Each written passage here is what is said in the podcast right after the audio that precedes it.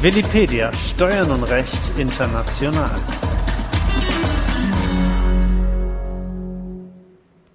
Meine sehr verehrten Damen und Herren, ich begrüße Sie auf das Herzliste in unserem Studio auf Mallorca.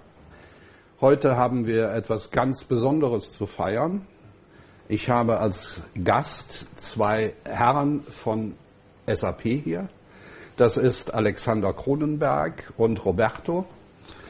Und die beiden sind gestern hier angekommen und haben der International Tax Compliance äh, Plattform eine tolle Nachricht übergeben.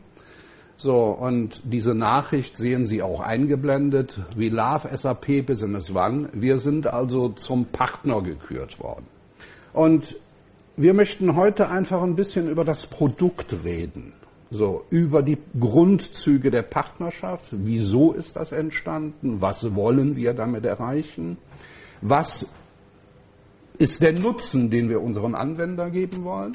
Ich glaube, das ist das Wesentliche, wo es darum geht. Wir wollen dem deutschen Mittelstand, den sogenannten Hidden Champions, denen wollen wir helfen, und zwar bei der Expansion ins Ausland. Also alle Tochtergesellschaften und Betriebsstätten wollen wir mit einer einheitlichen Software helfen, eine Vielzahl von Compliance-Vorschriften zu erfüllen.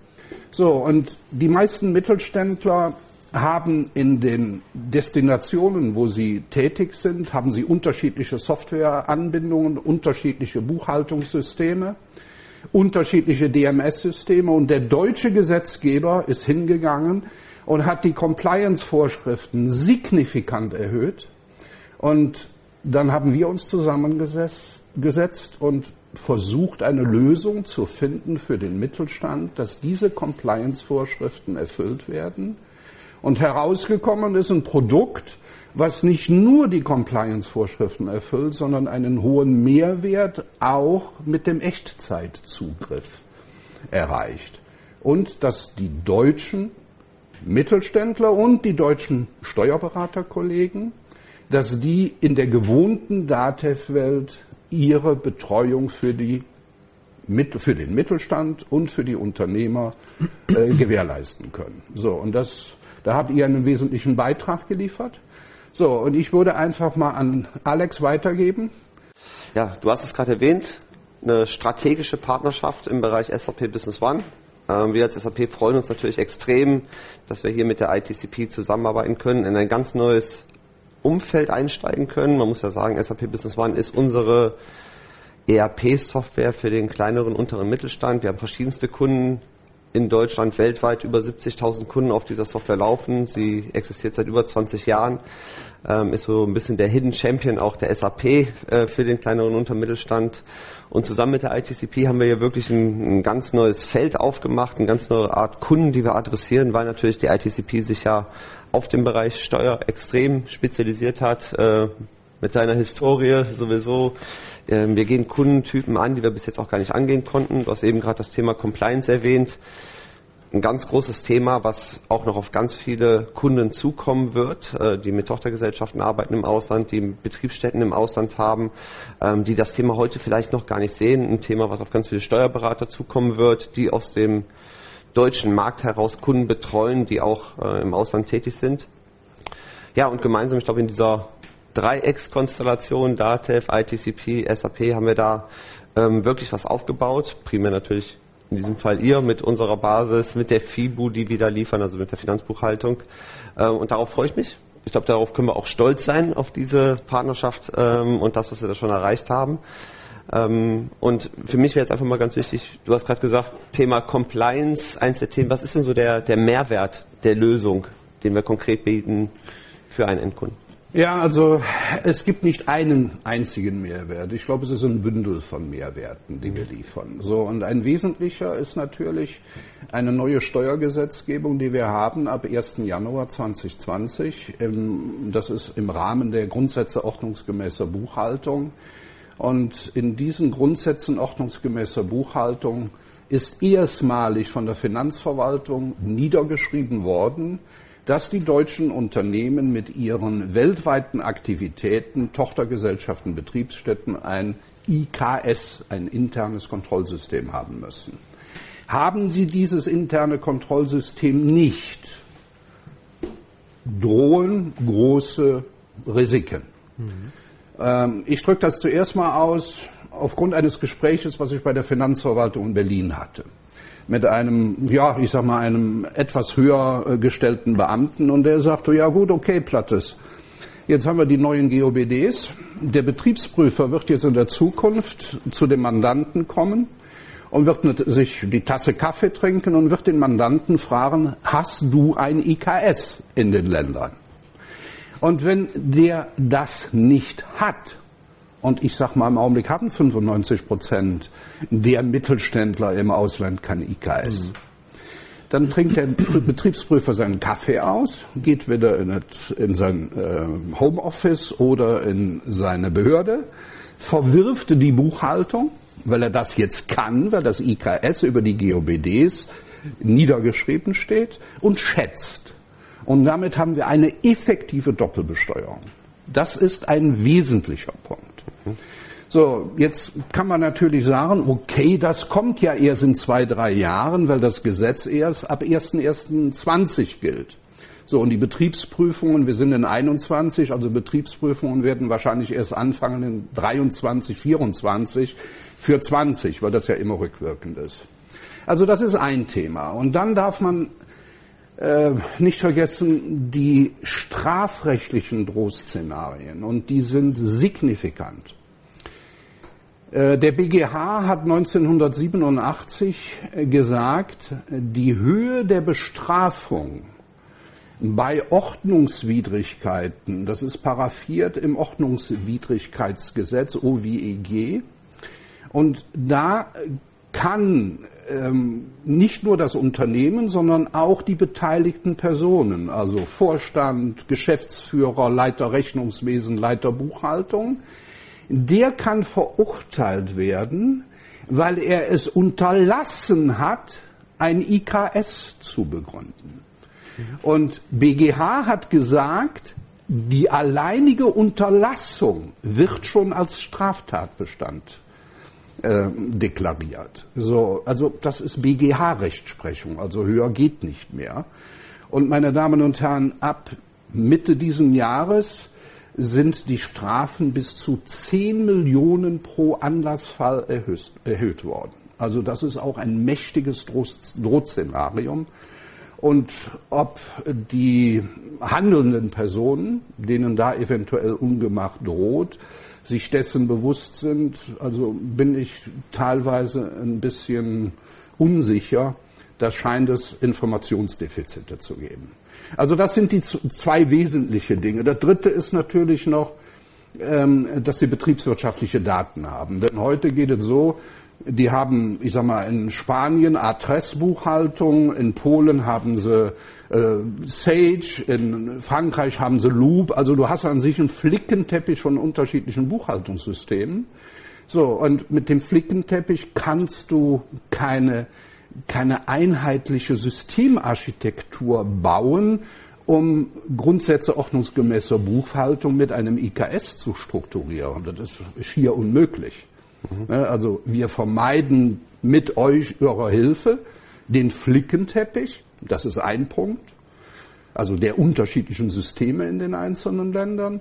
Und wir haben durch eine sogenannte Magic Box, also dass wir die dass wir die Steuerdaten aus den jeweiligen Ländern nach Deutschland transferieren. Entweder in B1 rein oder in das große SAP rein und davon, danach können wir das in, nach DATEV überspielen dass dann der Steuerberater also auch alle steuerlichen Dinge mit DATEV erledigen kann. Mhm. So, und das ähm, nennen wir Beendigung der Zeit des Excel-Yogas. Ja, also ich habe letztendlich diese drei Extreme, äh, das der Nutzen, hattest du ja gefragt, also Compliance, dann Flickenteppich kriege ich weg und ich kriege das Excel-Yoga weg. Mhm. Super spannend. Also du hast es gerade gesagt, heterogene Systemlandschaft nennen wir das bei der SAP austauschen durch eine homogene, zentral die, die, die Daten einsehen können, was passiert in der Betriebsstätte, was passiert in der Tochtergesellschaft und das Ganze steuerkonform. Wie wird es denn heute gemacht? Du hast gerade gesagt, Änderung des Gesetzgebers. Ähm, ist das denn etwas, wo der, der Kunde auch weiß, was auf ihn zukommt? Du hast auch gerade gesagt, es ist erst seit Neuestem und äh, wirklich, ja, es ist schon aktiv, aber wirklich kontrolliert wird es wahrscheinlich erst so ab 2023. Kennt der Kunde denn das Thema? Weiß er, was auf ihn zurollt und kennt er die ja, teilweise drakonischen Strafen, die da auch äh, drohen?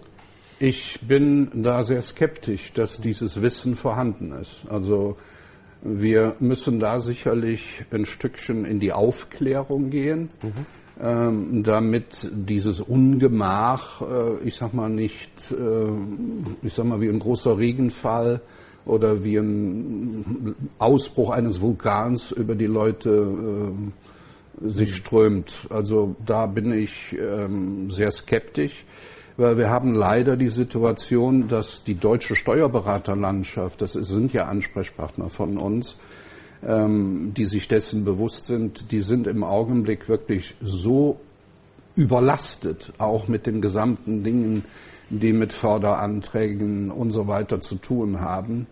So, es werden permanent Fristen verlängert für Abgabe von Steuererklärungen. Das ist alles wunderbar. Also der Staat hat da gute Leistungen gebracht, dass er die Auswirkungen der Covid-Krise, ich sag mal, vermindert oder dass der Mittelstand keine allzu großen wirtschaftlichen ähm, Nachteile erleidet. Aber diese Aufklärung, da müssen wir, glaube ich, gemeinsam noch eine Menge dran tun. Ähm, denn wir helfen dem Mittelstand damit. Die DATEV hat ja bewusst aus dem Vorstand heraus entschieden, die ITCP ist der Partner, auf den die DATEV setzt, in Kooperation mit der SAP, die die Technologie darunter liefert, um wirklich dieses Thema anzugehen. Also Betriebsstätten, Tochtergesellschaften im Ausland, die sich auf die neuen Gesetzgebungen ähm, ja, die sich daran halten müssen und die sich darauf vorbereiten müssen. Ja, die DATEV ist ja bekannt dafür, dass sie im steuerberatenden Bereich Marktführer sind. So, ähm, und ihr seid als SAP im ERP-System, Warenwirtschaft und was alles, seid ihr, ich sage mal, absoluter Marktführer. Das ist etwas, was DATEV nicht abdeckt. Aber DATEV ist natürlich in alles in all den Leistungsgebieten, wo es um Steuerthemen geht, sind die Marktführer. Punkt. 85 Prozent fast des gesamten Mittelstandes arbeitet mit DATEV für die, Steuer, für die steuerlichen Angelegenheiten. Aber DATEV ist natürlich hauptsächlich fokussiert auf Deutschland. Mhm. Punkt. So, also äh, wir sind jetzt seit 22 Jahren hier in Spanien für meine Begriffe die schönste Insel der Welt, Mallorca. So, und das erfreut uns sehr. Aber wenn man einem spanischen Steuerberater oder einem spanischen Unternehmer sagt, wir arbeiten mit Datev zusammen, dann sagen die, ist das eine Nachspeise oder wo kann ich das essen? Weil das ist kein Brand, der weltweit bekannt ist. Euer Brand ist weltweit bekannt. Ich glaube, ihr seid über 100 Länder äh, bestückt ihr. Mhm. So, das ist, ich sag mal, eine andere Art des Bekanntseins und auch eine andere Art der Zielsetzung. Aber DATEV hat natürlich die Aufgabe, ihre Kunden oder ihre Genossen, weil das ist ja eine Genossenschaft, auch bei der Expansion ins Ausland zu betreuen. So. Und wir haben ja eben gelernt, das sind steuerliche Auswirkungen, die aus dem Ausland durch nicht vorhandene gesetzeskonforme Handlungen im Ausland steuerliche Wirkungen in Deutschland äh, bewirken. Mhm. So, das ist, das ist nun mal so. Ja. Und dann sagt DATEV, okay, das müssen wir begleiten. Denn wir dürfen nicht nur bei 50 Prozent Exportquote, dürfen wir den deutschen Mittelstand nicht bei 50 Prozent der Leistungserbringung und im Ausland alleine lassen steuerlich. So, und jetzt ist aber die DATEV, nicht aber, die DATEV ist dabei, in die Cloud zu gehen. Und da werden sehr, sehr viele Kapazitäten gebunden. Und wir haben diese Lösung ähm, mit dieser Magic Box etc., da haben wir drei Jahre dran entwickelt und haben mit circa 50 Unternehmen, ich sag mal, den Rütteltest der Praxis durchgemacht. So, weil die Praxis ist immer was anderes, als was sich jetzt Steuerfritzen oder IT-Leute ausdenken. Wir müssen natürlich mit den Leuten arbeiten, die da tagtäglich mit zu tun haben. Ja, und nach dieser dreijährigen Entwicklungsphase, ähm, ja, ist die DATEV auf uns aufmerksam geworden und wir haben dann bei dieser Vorstandsentscheidung ähm, erreichen können, dass die DATEV sagt, okay, die ITCP oder ITCP, die macht das für uns in dem Ökosystem von DATEV. Normalerweise müssten wir es selber machen, aber wir haben im Augenblick nicht die Kapazitäten, das umzusetzen. So, also das ist die Geschichte. Wir sind da nicht unfroh drum. Wir haben 55 Länder im Fokus. Das sind die Länder, die ihr mit B1, äh, ich sag mal, die Verbindungen habt, wo ihr die Lokalisierung habt. Wir haben mittlerweile 13 Länder am Netz mit über 80 Standorten. Ja, und unser gemeinsames Ziel ist, bis Ende nächsten Jahres 55 Länder zu haben, dass wir also dem deutschen Mittelstand in 55 Ländern auf dieser Welt diese Lösung präsentieren können.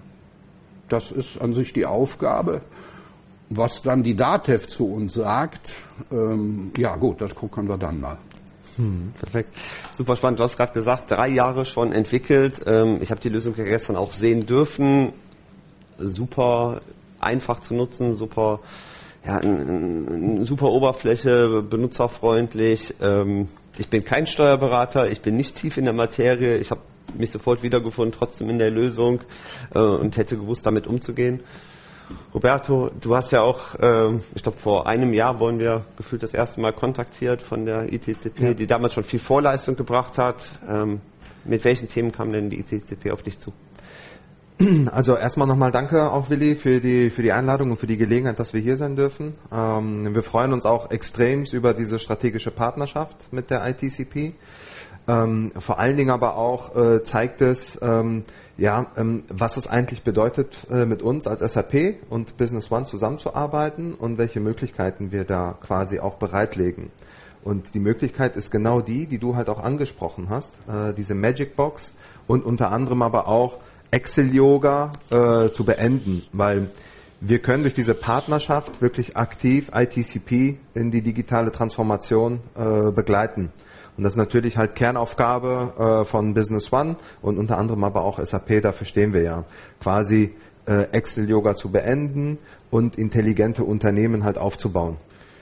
Ja, was machen wir denn jetzt? So, äh, wir werden am 10. 11. Februar werden wir hier auf der schönsten Insel der Welt werden wir eine Veranstaltung machen. Es wird also ein Vorstand von Datev da sein. Wir werden äh, im Bereich der Compliance einer der führenden ähm, Steuerstrafrechtler haben, der hier referiert ähm, und äh, ich sag mal Bewusstsein vermitteln soll, welche Gefahren drohen so, wo man drauf achten soll.